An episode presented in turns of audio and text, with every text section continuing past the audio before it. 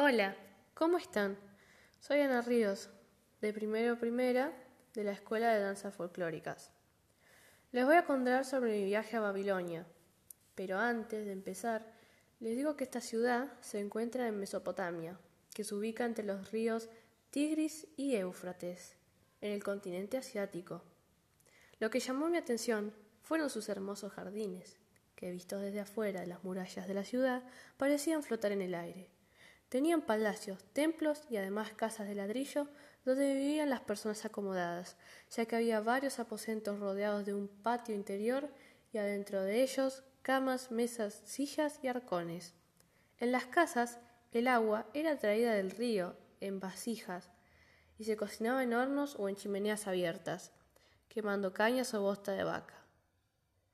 Por las noches se alumbraba con lámparas de aceite en forma de platillo y hoy no podemos estar sin luz. Cuando entré a la ciudad me encontré con los sumerios, los primeros habitantes que pudieron organizar el trabajo y empezaron a producir cosas, generando los primeros oficios. Eran muy inteligentes, ya que inventaron el conteo hasta sesenta con las falanges de las manos, además de inventar la rueda. Con razón eran buenos comerciantes.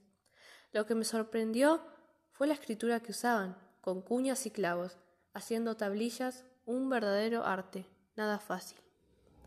Eso sí, para vestirse no les hacía falta mucha ropa. Andaban descalzos y usaban una camisa o túnica con una especie de soga con un cinturón. Los ricos se ponían faldilles, faldines con franjas, mantón y camisas, y las mujeres ricas llevaban velos y joyas. Durante el día visité los templos y bazares que llamaron mi atención. En los templos se cobraban impuestos, y también era en el centro de diversión donde escuché tambores, liras y me entretuve un rato, con canciones y narraciones de cuentos de aventuras. También en los bazares que visité había artesanos y compré algunas vasijas y recuerdos. Además se vendían frutas, verduras, animales de corral en los mercados.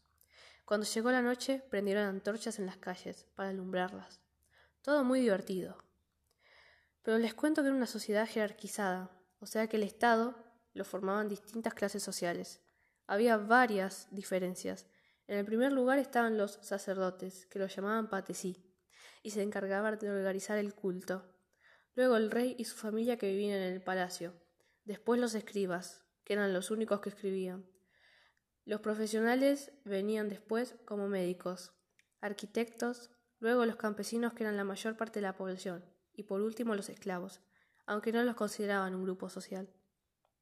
Tampoco tenían una constitución, sino que el rey Amurabi decidió que se graben en piedra las leyes, que eran como 282. Y una de las leyes era llamada la ley del talión, o sea, ojo por ojo, diente por diente. Así que por las dudas me porté bastante bien. Bueno, como recuerdos de este viaje tengo muchos, pero lo que no me voy a olvidar más son los palacios, jardines y la vida de los habitantes de Babilonia.